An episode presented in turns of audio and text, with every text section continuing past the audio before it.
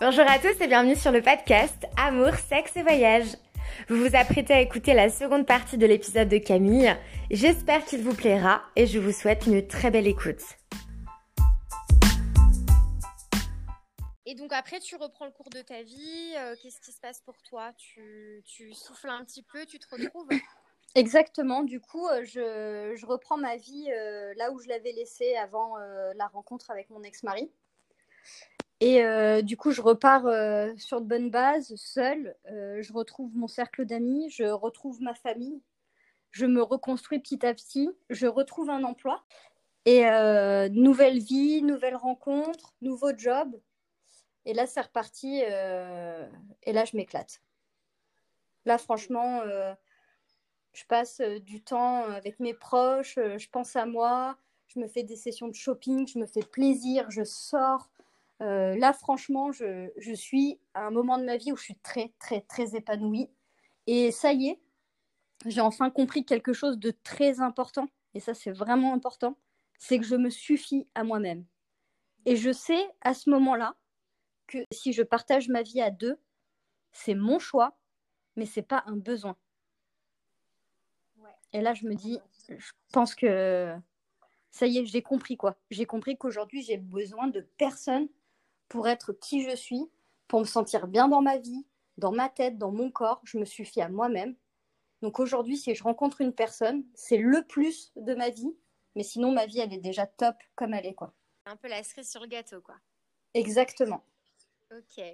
Et donc là, donc euh, les années passent et tu fais euh, la rencontre d'un homme à l'occasion d'une soirée. Est-ce que tu peux nous raconter ça. un petit peu euh, bah, comment tu as rencontré ce garçon? Et comment s'est dé- s'est déroulé le début de l'histoire? Donc en fait, euh, c'était pour mon anniversaire. Euh, c'était mes 29 ans. Et donc je sors euh, avec mes copines. On sort, on va manger au resto et après on sort dans un pub. Et moi, pas du tout dans l'optique de rencontrer quelqu'un. Bon, après on va pas se le cacher, hein, j'avais des plans comme tout le monde. hein. Mais j'étais pas du tout dans une optique de partager ma vie de vivre en couple. Ah, franchement, je kiffais tellement que j'avais pas, j'en avais pas envie. Bref, je fais ma soirée. Donc c'était le vendredi soir. Euh, j'étais sous, vraiment euh, sous, parce qu'on avait bu une bouteille de rhum à deux. On sort et Ah ouais. tout. euh, Ah oui, oui, non. Ah, j'avais repris un très très bon entraînement avec l'alcool. hein. Par contre, je le tenais très très Tu bien. n'étais plus la, tu n'étais plus la Sam aux soirées. Ah, pas du tout. pas du tout, quoi. Et euh, du coup, euh, on est sorti, on a passé une soirée du tonnerre. Elle m'avait fait une surprise. J'avais plein de copains qui m'avaient rejoint. Enfin, c'était génialissime. Et en fait, euh, je tombe sur ce mec. J'étais en train de danser avec mes copines. Il vient danser. Je lui dis, franchement, mec, dégage, c'est pas le soir. Je suis en train de kiffer ma soirée. C'est mon anniversaire. Vas-y, retourne avec tes copains au bar. Puis en fait, il s'attend pas à ce que je le bouge. Et bon, bref, de toute façon, j'étais un peu sous, donc euh, je me souviens pas non plus l'avoir trop bougé. Et je sors euh, fumer ma clope, et il y avait euh, ce mec qui fumait sa clope dehors. Mais bon, comme j'étais fortement alcoolisée, je l'ai absolument pas reconnu. Il commence à me parler, machin et tout. euh, et en fait, ben, je le calcule pas. Et on fait la soirée, bon, bref. et c'est vrai que le lendemain, je dis à mes copines, je dis, mais il y a un mec, il est venu me parler, il était pas dégueu, mais bon, j'étais tellement sous que franchement, je me suis pas trop arrêtée sur lui. Et euh, le samedi soir, euh, d'autres copines viennent me chercher et me disent Allez, viens. Et je dis Mais attendez, les filles, c'est pas possible. Je suis sortie hier soir, j'ai encore mal à la tête de fou. Je dis Je peux pas remettre ça ce soir. Si, si, si. Bon, bah, ok, on y retourne, quoi. On retourne dans le même pub et il est là. Sauf que cette fois, j'arrive, euh, je suis sobre. Et quand je le vois, je dis Ah oui, mais attends, il envoie le pâté quand même. Pareil, hein, le mec, stéréotype de tout ce que j'aime. Je dis Bon, bah, euh, on va y aller, quoi. Et puis du coup, on commence à discuter, machin, nanan. Et puis de fil en aiguille, on échange nos numéros et tout. Et on se revoit euh, hors contexte soirée pour euh, voilà, échanger un peu ensemble, discuter. Bah, bon feeling, ça se passe super bien.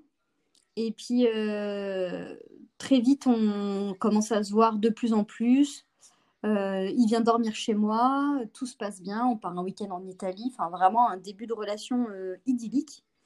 Et euh, de là, il m'avoue, hein, bah voilà, moi je suis militaire depuis un certain nombre d'années. J'ai vécu soit chez ma mère, soit directement sur base. Donc, j'ai jamais eu d'appartement, jamais vécu avec quelqu'un.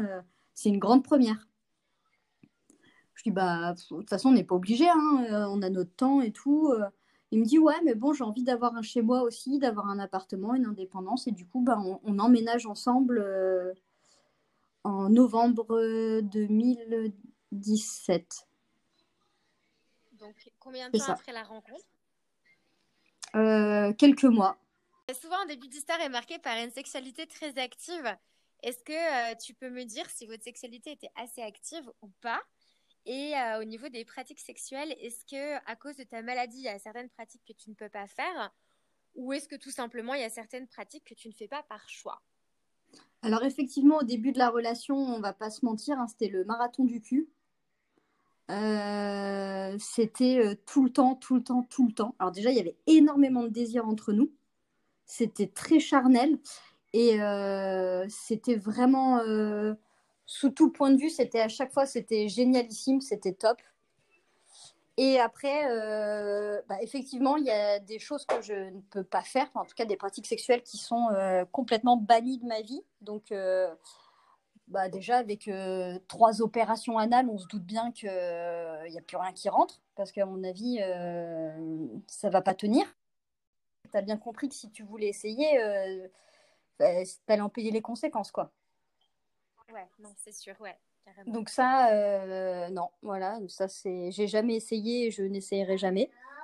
Et du coup, il y a des pratiques sexuelles euh, que je fais moins, et je sais pas si c'est par manque justement de pratique, ou si c'est parce que j'ai entendu mes frères, mes trois grands frères me dire pendant des années, les filles qui sucent euh, sont toutes des putes, bah, du coup, pour moi, c'était pas naturel, quoi.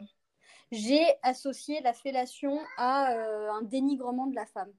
Du coup, chez nous, en fait, euh, on ne parlait pas de sexualité. Donc, mes parents ne nous en parlaient pas. Et quand mes frères en parlaient, étant donné que c'était trois mecs, c'était forcément de façon sale, vulgaire. Donc, ça m'a pas trop aidé de ce côté-là. Euh, les, vrais échanges que j'avais sur la sexualité, c'était plutôt avec mes copines, mais jamais avec euh, des personnes adultes ou avec euh, plus d'expérience que moi. Ce qui fait que j'ai j'ai pas de, problème avec l'acte sexuel en soi. Et au contraire, enfin moi j'adore faire l'amour. Mais par contre, la fellation, je sais pas, j'ai un blocage. Alors je sais pas si c'est parce que c'est ancré dans ma tête que la fellation c'est égal à quelque chose de sale, de vulgaire, de dénigrant mais du coup, je, je sais pas, j'ai un blocage, quoi. C'est bien possible que ce soit euh, un petit peu euh, des idées euh, que tu as à déconstruire, en fait. C'est un peu la construction que tu as eue sur, sur cette pratique mm. par rapport à ce que tes frères t'ont dit. Exactement. Je pense. Bah, du coup, là, je viens pas de me faire la meilleure pub auprès de la jante masculine. Hein. mais du coup, tu as, tu as essayé. Oui. Mais les fois où tu as essayé, ça t'a pas plu. Bah, je sais pas, en fait, c'est. Alors, c'est pas que ça me plaît pas, mais. Après, on peut, on peut aussi voir les choses d'un autre angle. Est-ce que j'ai trouvé le bon partenaire avec qui le partager? C'est vrai. Parce que le premier à qui tu, tu as fait une fellation, c'était le, le garçon avec, dont là tu es en train de nous parler. Ouais. D'accord. Ok. Bon, on va revenir sur cette relation du coup. Euh, donc le début d'histoire, voilà, sexuellement parlant, euh, c'est tout feu tout flamme. Euh, lui, du coup, est militaire. Donc, est-ce que vous avez une distance physique de temps en temps? Oui, bah, très souvent, hein, entre les opérations Sentinelle où il part au minimum deux mois, les opérations extérieures où c'est entre 4 et 5 mois, plus tous les terrains au milieu, plus les semaines bloquées pour faire du camping. Enfin, au final, il est peu souvent ici, ce qui fait que au début de la relation, même si on habite ensemble, étant donné qu'il n'est pas souvent là, on n'a pas les engueulades de couple ni rien quoi. Ouais, puis il n'y a pas de routine et il y a toujours l'excitation de se retrouver. Exactement. Et puis on en profite aussi quand il rentre, euh, bah, on se faisait des week-ends par-ci par-là, on allait en chambre d'hôtel, enfin voilà, on se gavait. Hein. T'es tombée rapidement amoureuse de lui? Euh, Je me suis bien protégée en fait, je suis tombée. Euh, il, représentait vraiment tout ce que j'aimais dès le départ. J'ai tout de suite eu des, très très gros sentiments. Et après, quand euh, j'ai vu qu'il faisait partie de ce stéréotype des militaires un peu coureurs, un peu bourrin, un peu sale dans ses paroles, à parler de cul, de machin, ça m'a un peu freiné. ça m'a un peu. euh, je me suis dit, waouh, attends, on va peut-être pas trop s'emballer quand même. Tu vas rester un peu en période d'observation parce qu'effectivement, il y avait. euh, je sais pas, il y avait des choses que j'accrochais pas.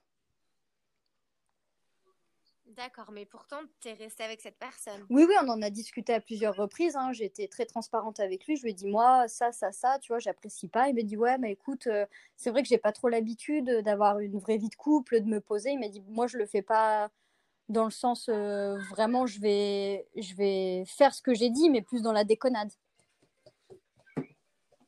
D'accord. Et puis un jour, vous décidez d'avoir un enfant. Comment ça se passe? Vous avez une conversation par rapport au désir euh, Bah, moi, je lui dis que je me sens prête à être maman et que, effectivement, avec ma maladie et mes traitements, je sais pas si je pourrais tomber enceinte. Je sais pas si ça prendra beaucoup de temps. Et euh, enfin voilà, j'ai j'ai 30 ans, j'ai envie d'avoir un enfant. Et là, il me dit, bah, effectivement, euh, de toute façon, euh, après la visite du médecin, le médecin nous a bien dit que ça prendrait euh, au minimum deux ans pour que je tombe enceinte au vu de, de mes problèmes de santé. Et donc, il me dit, écoute, deux ans, on est large, euh, bah, pourquoi pas, hein, euh, arrête ta pilule et puis c'est parti, on, se lance euh, dans l'essai bébé et puis bah, on verra si ça se passe bien ou pas. Et puis si effectivement tu as du mal, et ben, on mettra en place ce qu'il faut pour t'aider à tomber enceinte. J'ai arrêté ma pilule en décembre et j'étais enceinte en avril. Waouh, et du coup, ça a été un peu le choc ou pas? Parce que vous attendiez à avoir un bébé peut-être euh, des années plus tard finalement, parce que deux ans de conception, la Ouais, bah là oui, voilà. et finalement, au bout de quatre mois, euh, le bébé est là, C'est quoi, ça. dans ton ventre. Et donc du coup, euh, donc moi je me rends compte que je suis enceinte qu'en juin. Parce que je sais pas, en plus j'ai continué à picoler, à fumer, mais oh là là, j'ai honte quand j'y repense.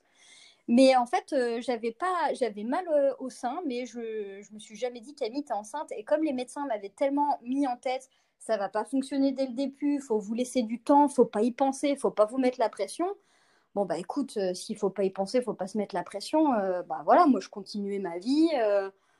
et jusqu'au jour où je dis, eh, putain, je m'en souviendrai toujours. C'était un soir, on faisait l'apéro, je bois une DSP et je dis, purée, elle me donne envie de vomir cette DSP. Je dis, moi, vomir de l'alcool, ça me ressemble pas, quoi. Il y a un problème. Et là, dans ma tête, je me dis, ah, si ton corps ne veut pas d'alcool, c'est qu'il y a un souci quelque part. Et là, je me dis, fais quoi? T'achètes un test de grossesse et là, je me dis, ouais, j'ai mal au sein, euh, l'alcool me donne envie de vomir. Je dis, oh, et- ça aurait peut-être le coup quand même de faire un test. Et donc là, le, le lendemain, je me lève. Euh, mon, ex-conjoint n'était pas là, il était euh, sur base. Et je me lève et je fais le test. Donc, euh, je fais pipi sur, euh, sur mon test de grossesse pour la première fois de ma vie. Et comme d'hab, je zappe le truc, moi. hein. Je vais me préparer pour aller au boulot. Je sors de la maison. Là, je dis merde, j'ai pas regardé mon test. Hop, je recours à la maison, je fais demi-tour, je regarde le test. Et là, je m'assois, je fais oh merde. Ok. Et je dans ma tête, je me dis ok, il est positif. Je commence par où Je fais quoi? Et du coup, quand on a des problèmes de santé, quand on est une femme comme ça et qu'on a eu quand même des maladies qui ont pas mal touché la féminité, qui ont eu des impacts notoires sur, euh, les organes, les choses comme ça, je me suis dit, je vais pas m'affoler, je vais pas en parler, je vais aller faire une prise de sang pour être sûr que déjà ce ne soit pas un faux positif, pour être sûr que ce soit pas un œuf clair, et pour avoir un rendez-vous au plus vite pour faire une, euh, échographie, voir si euh, c'est un vrai début de grossesse ou si je commence déjà avec une couille dans le potage, quoi. Donc je me raisonne, hein. je, je pars pas en vrille de suite.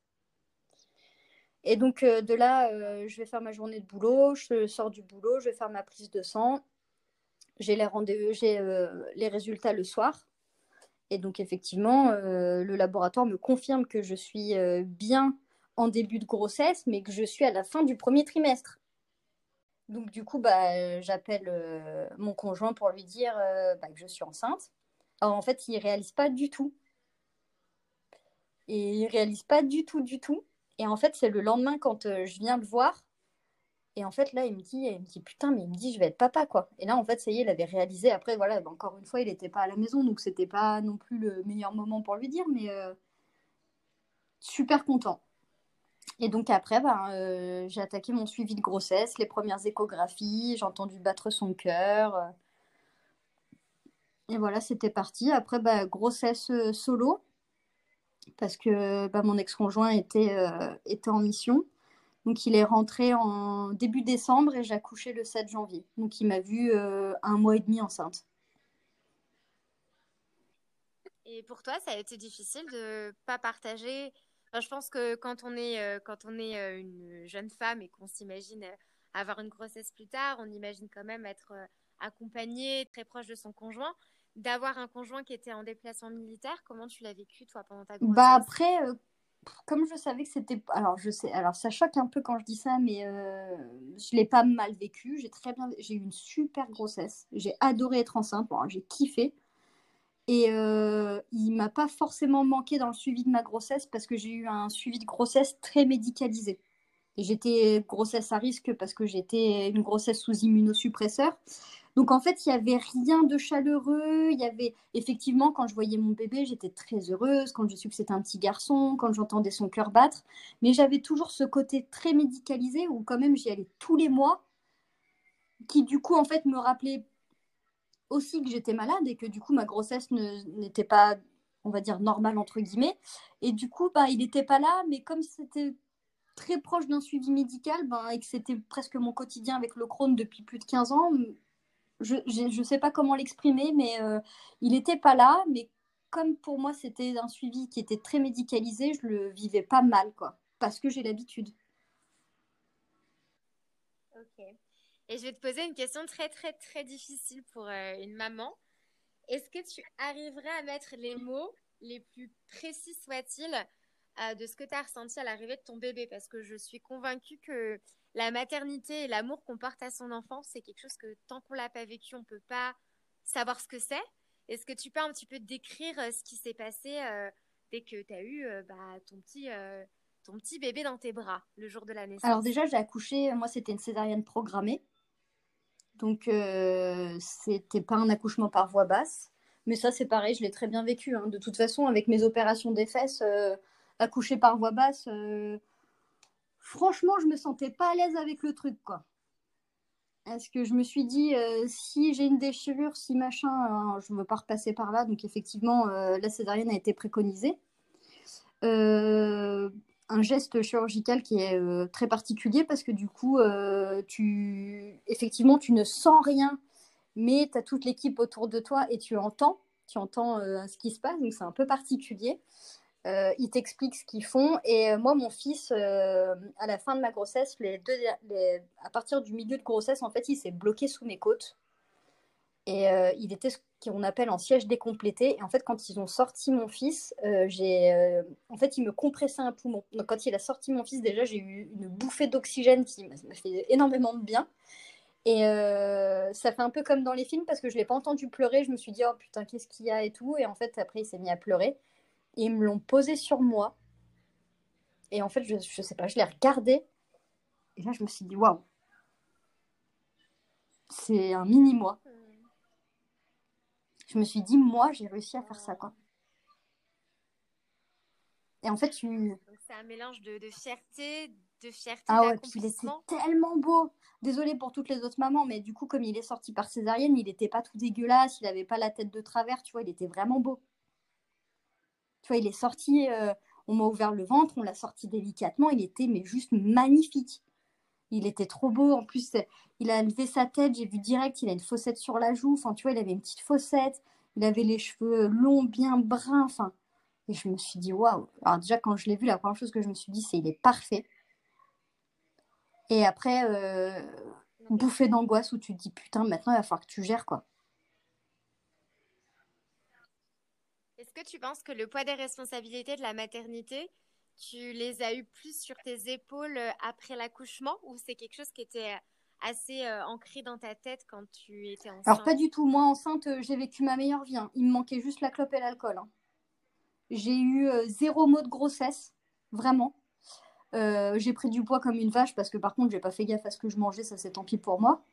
Mais j'ai jamais fait d'insomnie, j'ai jamais eu mal nulle part. À moi j'étais au top du top de ma grossesse. Vraiment. Et pendant ta grossesse, stress. Pendant ta grossesse, tu te faisais Voilà, pas de, pas de stress par rapport à Rien, mais alors après ça c'est devenu un problème. C'est que moi tant que les choses elles sont pas là, c'est pas devant mon nez, je stresse pas. Du coup, euh, pour moi c'était tranquille. hein. Par contre le 7 janvier, effectivement, le matin quand je suis allée faire ma césarienne, euh, je tremblais de la tête aux pieds. Et en fait j'avais vraiment énormément. C'est comme si en fait j'avais 9 mois de stress qui, ça y est, sortait quoi. Où là tu te dis tu vas faire la rencontre de ta vie. Sauf que cette personne, elle est entièrement dépendante de toi. Comment vous avez réussi à passer d'une vie de couple à une vie Et- à trois?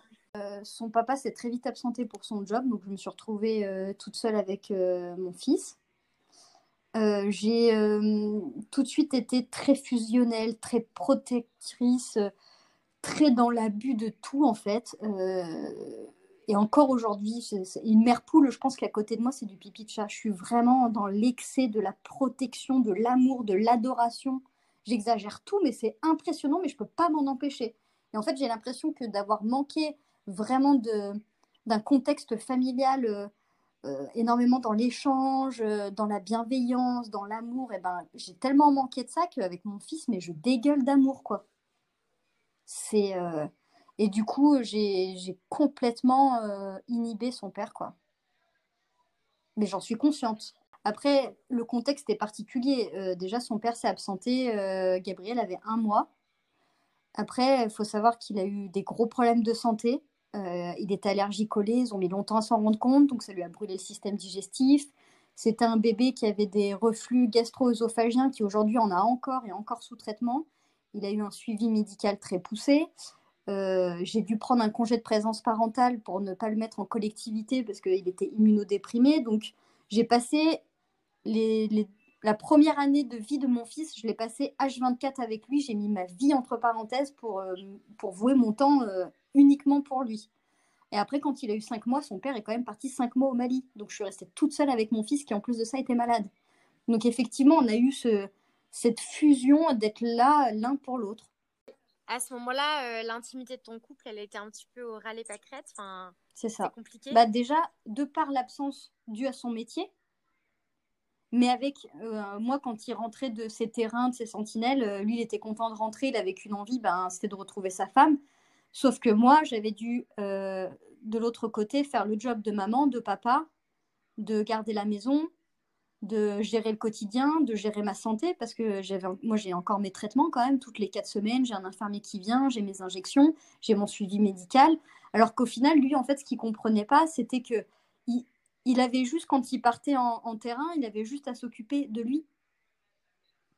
Mais que du coup, moi, j'avais tout le reste à la maison et j'avais tout le quotidien, plus notre enfant qui euh, ne faisait pas ses nuits et j'avais des réveils, euh, j'avais des nuits où il hurlait de douleur, il se réveillait toutes les heures, voire tous les trois quarts d'heure. Enfin, mon sommeil était, ben, c'était rip mon sommeil. hein. Mon sommeil, il est décédé hein. depuis deux ans, euh, j'ai pas fait une vraie nuit. Et en fait, lui, il n'arrivait pas à comprendre que je puisse être dans un état vraiment de fatigue extrême, mais ce qu'il oubliait, c'est que même si euh, je suis là devant lui et que je dis rien, j'ai le manque de sommeil a un impact énorme sur mon état de santé général pour moi. C'est que déjà mes traitements me fatiguent, la maladie me fatigue, mais s'il n'y a aucun moment j'arrive moi à recharger les batteries, ben, effectivement j'ai du mal. Et en fait, quand, je le voyais arriver, quand il rentrait de terrain, ce que je voyais arriver, en fait, c'était un oreiller et une couette. Je le voyais arriver, je me disais, en fait, là, mec, tu vas arriver, toi, tu vas t'occuper de tout et moi, je vais dormir. C'est tout ce que je voyais. Je voyais pas arriver un homme sexy, machin, en treillis, ça te donne envie. Non, non. Je voyais arriver le mec qui allait juste s'occuper du bébé pendant que moi, je dors. C'est tout. Tu penses que ça, le, la sexualité un petit peu, euh, on va dire, en berne, ça a causé Oui, du parce que lui, c'était, euh, c'est la principale chose du couple. Et pour le coup, toi, t'avais pas de manque de ne pas avoir de vie sexuelle avec lui active?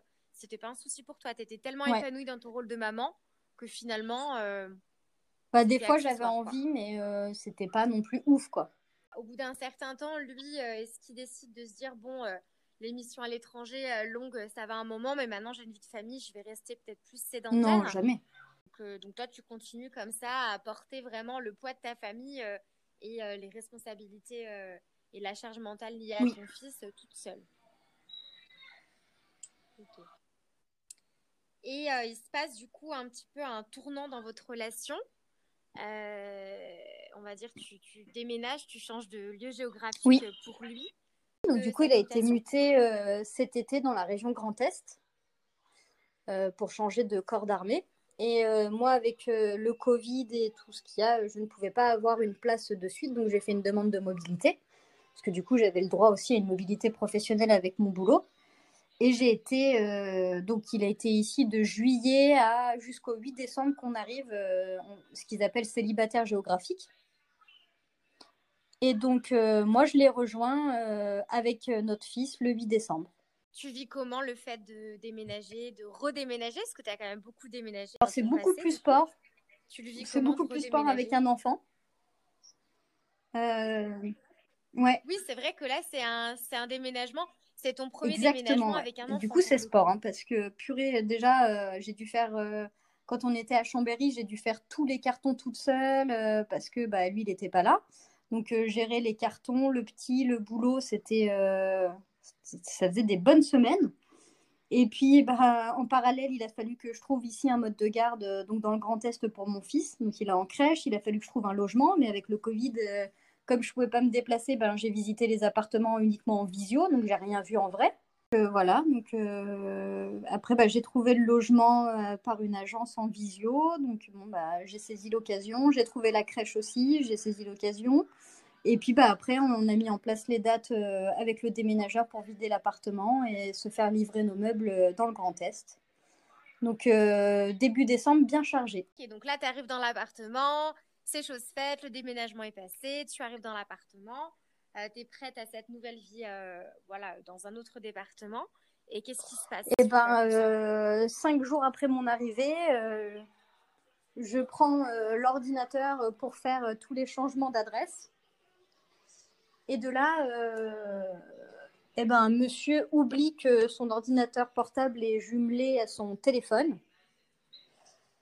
Et en fait, je m'aperçois que le mec, ça fait des mois qu'il vit sa meilleure vie avec, euh, avec euh, bah, des jeunes femmes. Et que euh, il y a l'une d'entre elles, donc qui est soi-disant une amie d'enfance, mais étonnamment, je n'en avais pas entendu parler auparavant. Donc cette fameuse amie d'enfance à qui il envoie des sextos et à qui il se plaint d'avoir une vie sexuelle proche du néant, Enfin, je me fais accabler de tous les reproches, euh, bien évidemment, sauf celui d'être maman et de gérer l'intégralité de sa vie, parce qu'au final, ça, il aime bien. Mais par contre, euh, je me prends tous les reproches qui peuvent, je pense, euh, toucher, voire même détruire une femme, parce qu'il se plaint à une autre femme. Ouais, de toute façon, je je peux pas la baiser comme je veux, je peux pas faire ce que je veux quand je veux. En plus, moi, j'aimerais qu'elle me suce, mais elle me suce pas assez. Et là, tu dis, tu as 31 ans, tu es maman d'un petit garçon de 2 ans, tu viens de faire 600 km, de laisser ton job, tes amis, ta famille, pour justement rejoindre ton conjoint et donner un second souffle à ta relation, parce qu'il ne faut quand même pas oublier que depuis le mois de juillet, nous vivions séparément, donc à 600 km d'écart, et là, tu te dis que tu as tout fait pour justement redonner ce second souffle à ton couple, et en fait, tu t'aperçois que le mec, il en a rien à carrer que tu sois arrivé. Et même, ça va plus loin, parce qu'au fil de la conversation, il lui donne ses prochaines dates de sentinelle. Donc là, il part euh, dans, deux semaines, il part pour deux mois. Il lui envoie ses dates pour qu'ils puissent se rejoindre et aller coucher ensemble et faire leur meilleure vie pendant que moi, je suis ici en train de m'occuper de son gosse et toute seule. Donc là, euh, douche froide, quoi.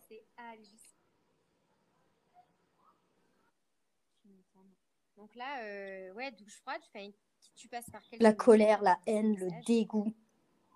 La, vraiment, euh, je crois que c'est le dégoût. Le pire, c'est, c'est la trahison et le dégoût parce que je me dis qu'au pire, qu'au pire, tout ça, c'est vrai. Je l'entends.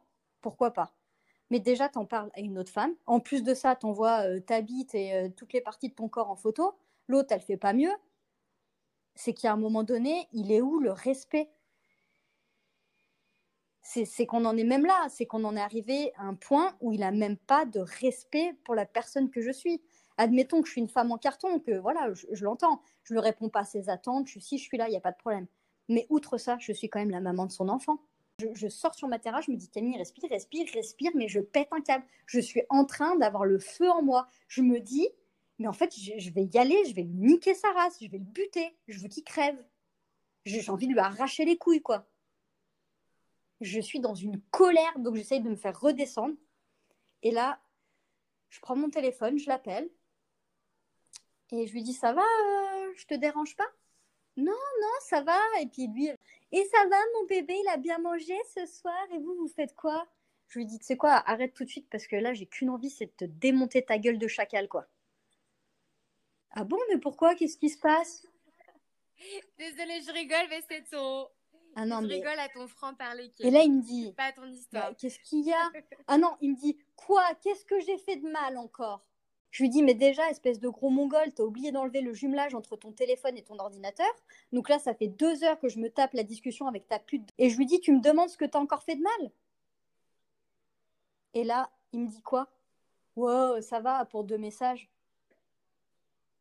Alors accessoirement, c'est pas deux messages, c'est une conversation de deux heures, et en plus de ça, avec des photos de ta bite au milieu. Bon, c'est moyen quand même. Je lui dis, moi, étonnamment, euh, quand je discute, euh, enfin, tu vois, euh, avec les rares copains que j'ai, moi, j'ai jamais des potes qui m'ont envoyé leur bite en photo, quoi. De toute façon, c'est entièrement de ma faute, parce que je l'ai trop délaissé ces derniers mois. Je lui dis, mais en même temps, je t'ai délaissé, mais il y avait 600 km d'écart. Tu voulais qu'on fasse comment? Ah, je lui ai dit, en fait, c'est ça que tu voulais. J'avais pas compris, en fait, que tu voulais que je t'envoie mes seins en photo et mon cul. Mais en fait, euh, c'est que pendant que toi, ta copine, qui a juste à se regarder le nombril, parce qu'avec le Covid, son salon de coiffure, il est fermé, bah moi, en fait, je continue à travailler, j'ai toujours la maison et j'ai toujours un enfant. Donc, tu vois, j'ai pas encore pris le temps de t'envoyer mes seins en photo. En fait, il a jamais compris que euh, on avait un énorme décalage. C'est qu'effectivement, si moi, je devais continuer à vivre ma vie en mode solo, sans enfant, juste à, avoir, euh, à me regarder le nombril, euh, effectivement, on n'en serait pas là. En plus, je suis tellement tranchée dans tout ce que je fais, que ce soit dans ma vie perso et professionnelle, c'est que moi, c'est noir ou blanc.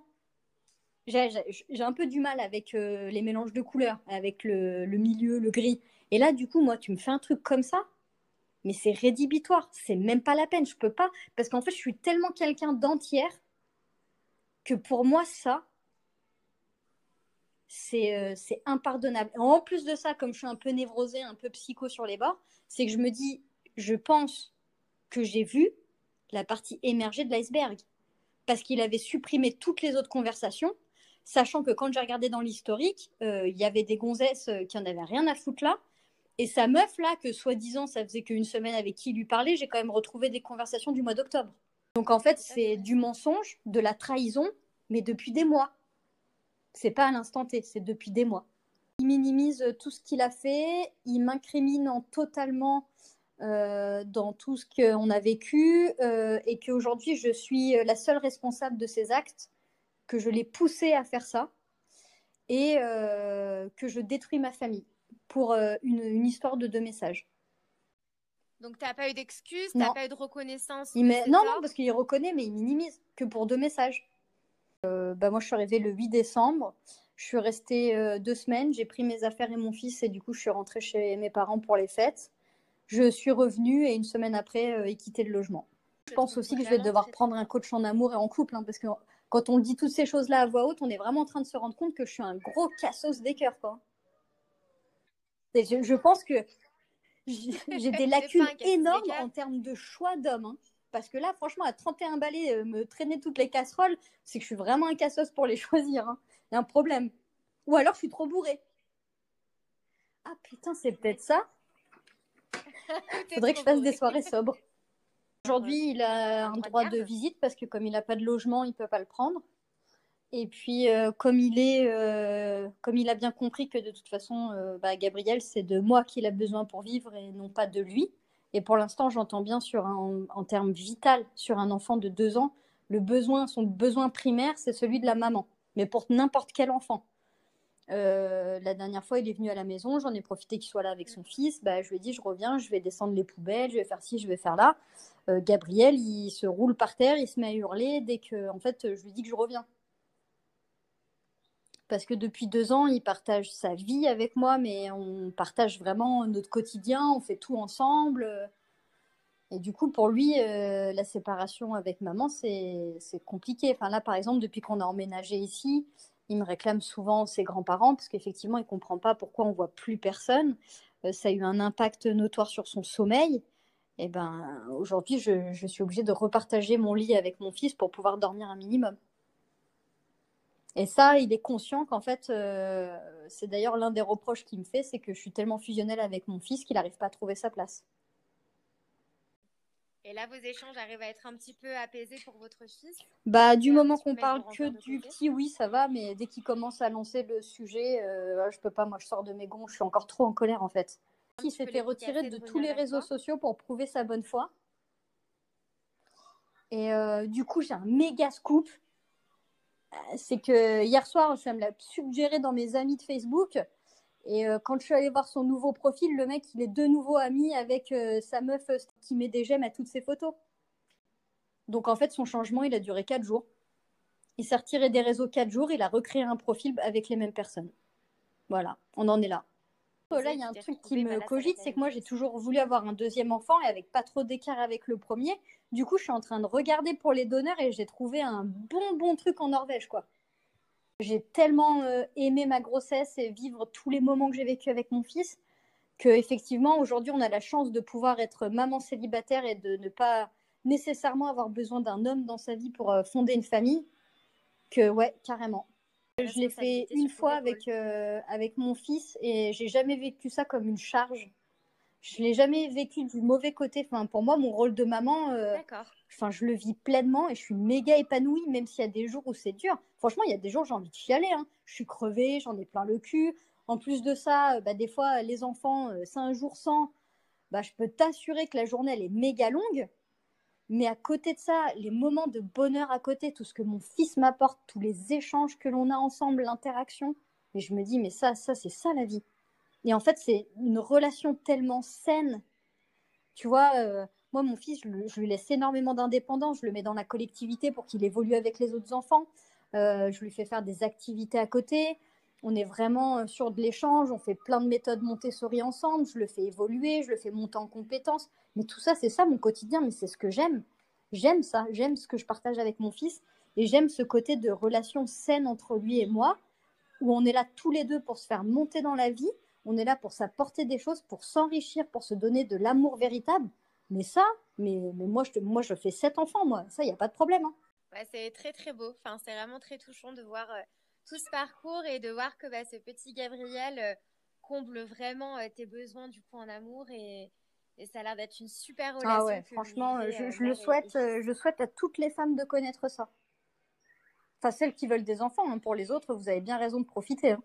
Merci beaucoup pour euh, ben, tout ton parcours. C'était extrêmement intéressant, très très riche, beaucoup d'informations. C'était avec plaisir. Si ça peut aider d'autres personnes, aussi bien les hommes que les femmes, bah tant mieux, tant mieux. Et je pense que ça va aider aussi beaucoup de personnes à, relativiser parce que tu es quand même passé par des, par des gros soucis de santé, par une relation toxique, par une trahison qui est très récente. Et en fait, on se rend compte qu'il faut prendre le bon côté des choses et se dire que les choses, bah, elles sont comme ça. On peut rien y faire. Il y a certains événements qui sont neutres et c'est nous qui apportons de l'émotion euh, à la situation. Et juste, si je peux me permettre, un petit message pour les hommes. Franchement, les gars, si votre femme, elle fait pas de fellation, demandez-lui pourquoi elle ne le fait pas.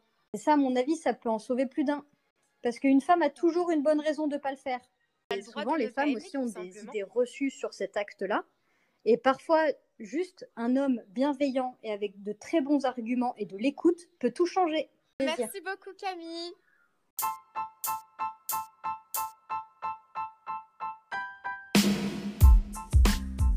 C'est la fin de l'épisode du jour avec Camille. J'espère que l'épisode vous a plu et qu'il pourra aider certaines personnes, puisqu'en effet Camille a traversé de nombreux moments difficiles dans sa vie et elle prouve vraiment qu'une force de caractère permet d'affronter presque tous les événements dans la vie. J'espère que l'écoute a été agréable et je vous retrouve la semaine prochaine avec un tout nouvel invité à mes côtés.